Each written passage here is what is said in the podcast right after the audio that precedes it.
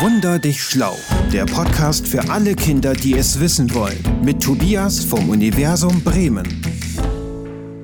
Nein, nicht ganz. Nicht mit Tobias vom Universum Bremen, sondern mit Professor Dr. Thomas Stolz von der Universität Bremen. Hallo. Hallo. Wir haben bei diesem Wunder viel zu bereden, deshalb machen wir das heute mal in zwei Teilen, aber fangen wir mal an. Sie sind Professor. Für was? Das Fach heißt hier an der Universität Linguistik. Äh, es gibt da auch noch eine andere Bezeichnung dafür, allgemeine und vergleichende Sprachwissenschaft. Das heißt, Sie kennen sich sehr gut mit Sprachen aus.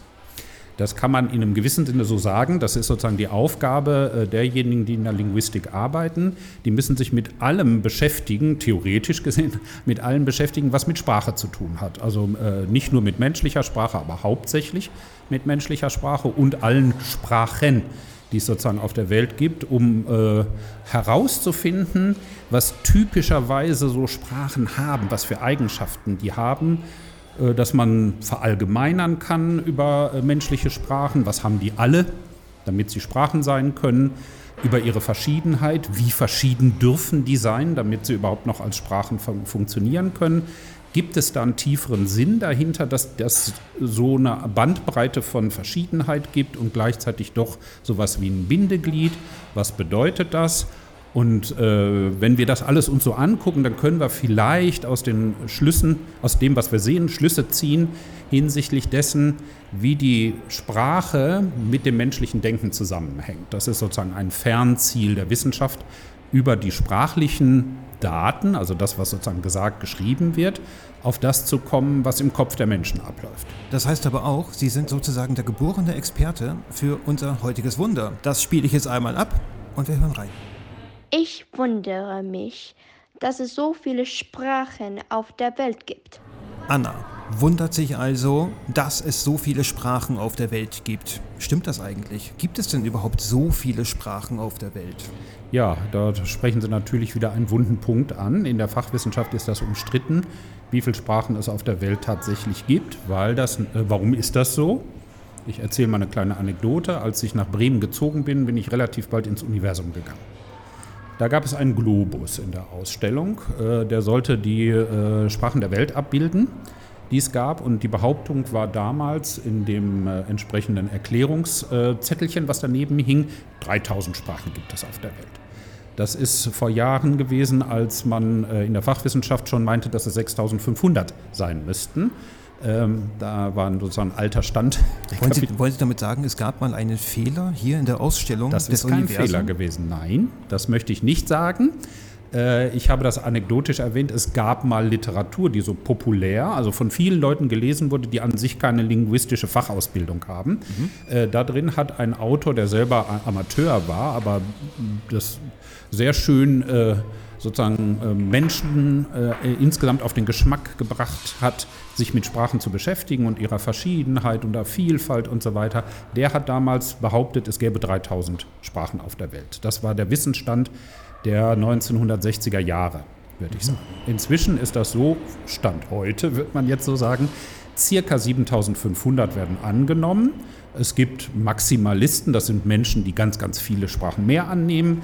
Die sprechen von 10.000. Das ist eine ganz kleine Minderheit von Menschen, die das behaupten, aber die gibt es. Und dann gibt es welche, die ein bisschen so konservativer schätzen und sagen 5.000, vielleicht 5.500. So, warum ist das so? Warum gibt es diese Unterschiede? Tja, Sprachen kann man nicht so zählen wie Bauklötze zum Beispiel. Das sind keine Objekte in dem Sinne, dass man die in die Hand nehmen kann und dann weglegen kann. Man hat es gezählt weg. Sprachen haben keine so ganz klar erkennbaren Grenzen. Das heißt, manchmal hat man das Problem festzustellen, habe ich jetzt hier mehrere Leute sitzen, die sprechen etwas, eine mir fremde Sprache oder etwas, was ich für eine fremde Sprache halte. Die drei behaupten, das klingt alles gleich für mich, dass sie drei verschiedene Sprachen sprechen. Ähm, wenn ich das als Linguist, als Fachwissenschaftler mir angucke, könnte ich sagen, das ist doch eine oder es sind vielleicht doch drei. Es könnte Gründe dafür geben. Das heißt, es ist nicht so absolut klar, was eigentlich Sprachen voneinander abgrenzt. Meistens ist es so, dass das eher so etwas Gesellschaftliches ist. Menschen meinen, dass sie was anderes sprechen als andere oder meinen, dass sie dasselbe sprechen wie andere. Dann ist das so, ja, wir würden jetzt sozusagen mit Fremdwörtern gespickt sagen, das ist was Soziales. Da, äh, da, wird eine Konvention getroffen. Menschen in einer Gesellschaft entscheiden sich, was sozusagen der Fall ist. Sie sprechen die Sprache X, die anderen sprechen die Sprache Y. Und wenn man äh, jetzt von der Fachwissenschaft rangeht und sagt, was für Eigenschaften haben die Sprachen, muss man als Betrachtender oder Betrachtende die Kriterien festlegen, was ist entscheidend dafür, dass etwas zu Sprache A gehört oder zu Sprache B. Und das ist sozusagen etwas, was nicht naturgegeben ist. Also äh, das, äh, Sprachen sind keine Naturobjekte, so wie, äh, sagen wir mal, geologische Dinge, Steine, Mineralien, mhm. Tiere, die man sozusagen voneinander schön unterscheiden kann, abgrenzen kann. Da werden Biologen auch sagen, dass das nicht so gut geht, aber nehmen wir das mal so an. Äh, Sprachen kann man nicht so gut auseinandernehmen, weil die auch zum Teil sehr stark gesellschaftlich basiert sind. Also die äh, stammen aus, der, äh, aus dem Zusammenspiel von Menschen in einer Gesa Gesellschaft. Darauf basieren die auch. Und die kommen nicht äh, äh, sozusagen als äh, Organe des Menschen vor oder sonst was, sind an uns dran gewachsen, sondern die entstehen in der Gesellschaft. Sie sind in Gesellschaft entstanden, so kann man das eigentlich sagen. Heutzutage sind sie da und mit ihnen wird weiter was in der Gesellschaft gemacht. Und so kann es zu sehr unterschiedlichen Zählungen kommen, aber so um 7500 liegt man ganz gut. Sie haben gerade eben ein Beispiel gegeben. Drei Leute sitzen am Tisch und unterhalten mhm. sich. Ähm, wie wäre es denn zum Beispiel, wenn, wenn eine Französin und ein Deutscher sich unterhalten in ihrer jeweiligen Sprache? Würden Sie dann sagen, das sind ganz klar unterschiedliche Sprachen? Das würde ich sagen und das wird man daran feststellen, dass die sich nur verstehen können, weil sie jeweils die andere Sprache in der Schule gelernt haben, würde ich sagen. Aber eine viel bessere Situation ist folgende. Ähm, ich mache das jetzt alles mal feminin. Eine Schwedin, eine Norwegerin und eine Dänin sitzen an einem Tisch und können sich unterhalten. Man versteht sich normalerweise untereinander. Die eine spricht Schwedisch, die andere spricht Norwegisch, die andere Dänisch. Das Dänische wird nicht gut von den anderen verstanden, aber die Dänin versteht Norwegisch und Schwedisch so wie ihre Muttersprache. Trotzdem sind das drei verschiedene Sprachen. Die können sich eigentlich das Dänisch so ein bisschen problematisch, aber das nehmen wir, tun wir mal so, als wäre das so. Auch die beiden anderen verstehen Dänisch perfekt. Gut, super. Dann hat man so etwas, das nennen wir fachwissenschaftlich Semikommunikation. Jede Person, also es gibt äh, so und so viele Personen, alle sprechen eigentlich eine andere Sprache von zu Hause aus. Sie können die aber in der Situation benutzen, weil alle anderen die auch verstehen. Das nennt man Semikommunikation. Ohne dass ich jetzt die Sprache des anderen spreche, versteht der meine aber und ich verstehe äh, seine. Das wäre bei dem deutsch-französischen Fall nicht gegeben. Deutsch-Niederländisch eventuell, eventuell viel schlechter als bei der skandinavischen Situation, die ich gerade benannt habe. Und wenn dann ein Wissenschaftler von außen, der von diesen drei äh, skandinavischen Sprachen keine Ahnung hat, raufschaut, der würde dann auf den Gedanken kommen, ja, das könnte auch eine Sprache jo, sein. So, so wäre das. Und äh, ich, ich kann das sozusagen auf die Spitze treiben und sagen, gäbe es historisch keine Grenzen zwischen den Staaten, wäre da auch nur eine Sprache. Das wird man so wahrnehmen. Von diesen 7500 Sprachen mhm. ungefähr, mhm. wie viele sprechen Sie als Linguist? Da sprechen Sie doch äh, Als Linguist, das muss ich ja sozusagen eher als Privatperson mhm. sagen. Also ich, ich erkläre gleich was dazu, wenn die Zeit es äh, sozusagen noch hergibt. Kleine Rechenaufgabe. Ich spreche, wenn man sie darunter versteht, sprechen, Hörverständnis, Sprechkompetenz, Schreiben und Lesen, wenn das man können sozusagen in dem Sinne, ein Tausendstel davon. Das können Sie dann aufrunden. Ja, 7000, so. Wenn Sie jetzt sagen, naja, sprechen muss er nicht unbedingt können, aber lesen und schreiben, wie ist das? Mhm. Das Doppelte, das sind ein Fünfhundertstel. Und wenn Sie sagen, lesen können reicht, dann würde ich sagen ein 250. Also dann kann man das so ungefähr ausrechnen, wie das ist. Das ist aber sozusagen ein Nebenprodukt meiner Tätigkeit als äh, Linguist. Es ist äh, von der Berufsbeschreibung nicht verlangt, dass man viele Sprachen sprechen kann. Mhm. Das sind eigentlich noch nicht mal viele, muss man sagen.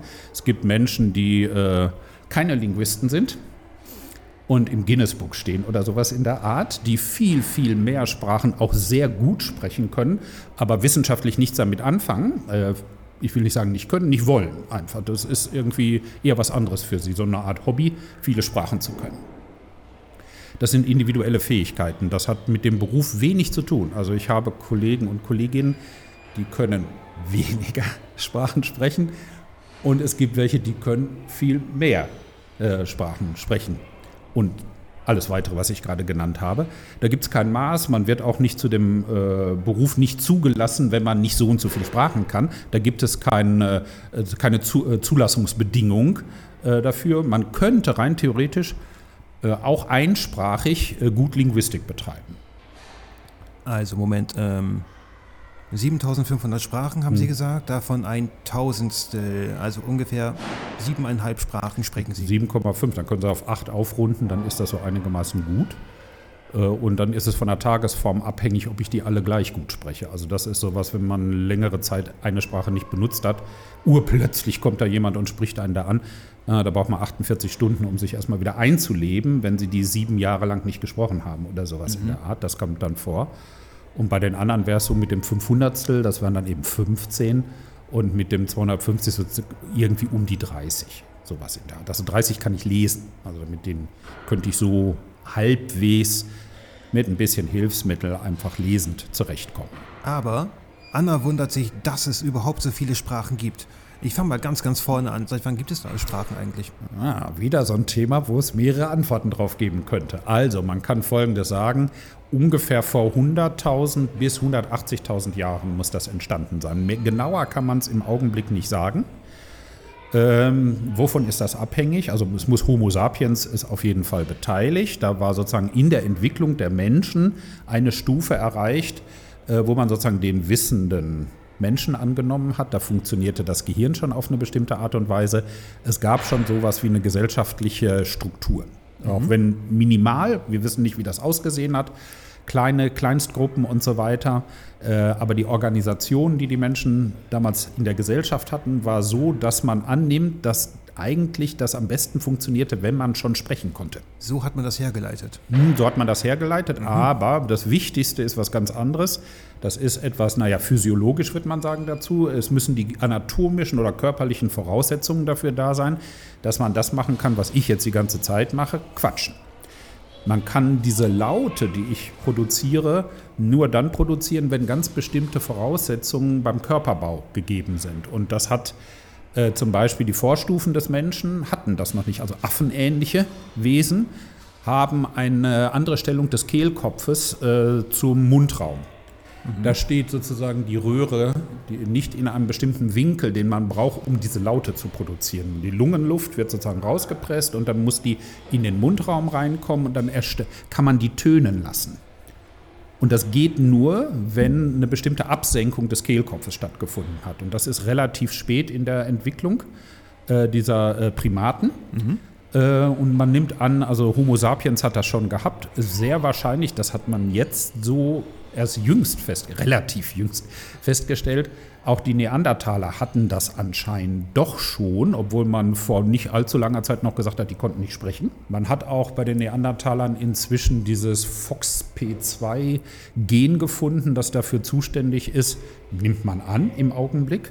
Das ist so eine bestimmte Voraussetzung biologischer Art, äh, dass überhaupt Sprachfähigkeit gegeben ist. Man braucht dieses Gen, damit überhaupt die Möglichkeit da ist, äh, Sprache zu entwickeln.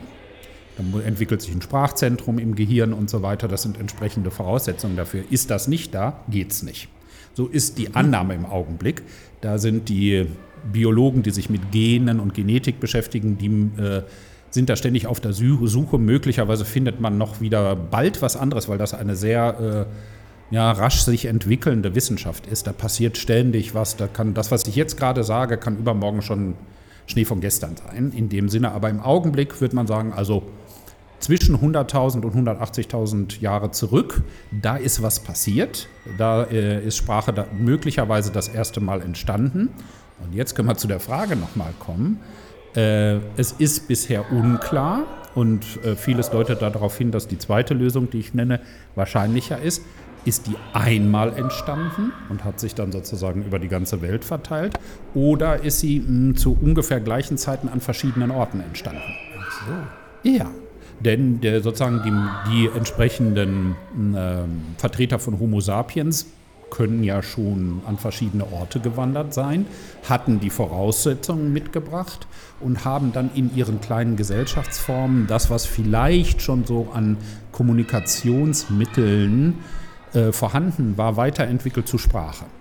Die hatten alle die Voraussetzungen, konnten das, möglicherweise die Neandertaler auch. Wir haben ja keine Tondokumente, wir können nicht sagen, wie die gesprochen, meine, das sage ich mal dazu, meine Frau hat schon gedichtet auf Neandertalisch und das vorgetragen, ne, weil sie da eigentlich Expertin ist in dem äh, Bereich. Also man kann das, wenn man weiß, wie sozusagen die körperlichen Voraussetzungen einer, äh, eines Neandertalers gewesen sind, kann man das nachstellen, was die wohl lautlich hätten produzieren können. Das klingt schon ziemlich anders als das, was wir jetzt so produzieren und was möglicherweise Homo sapiens zu der Zeit auch schon produzieren konnte.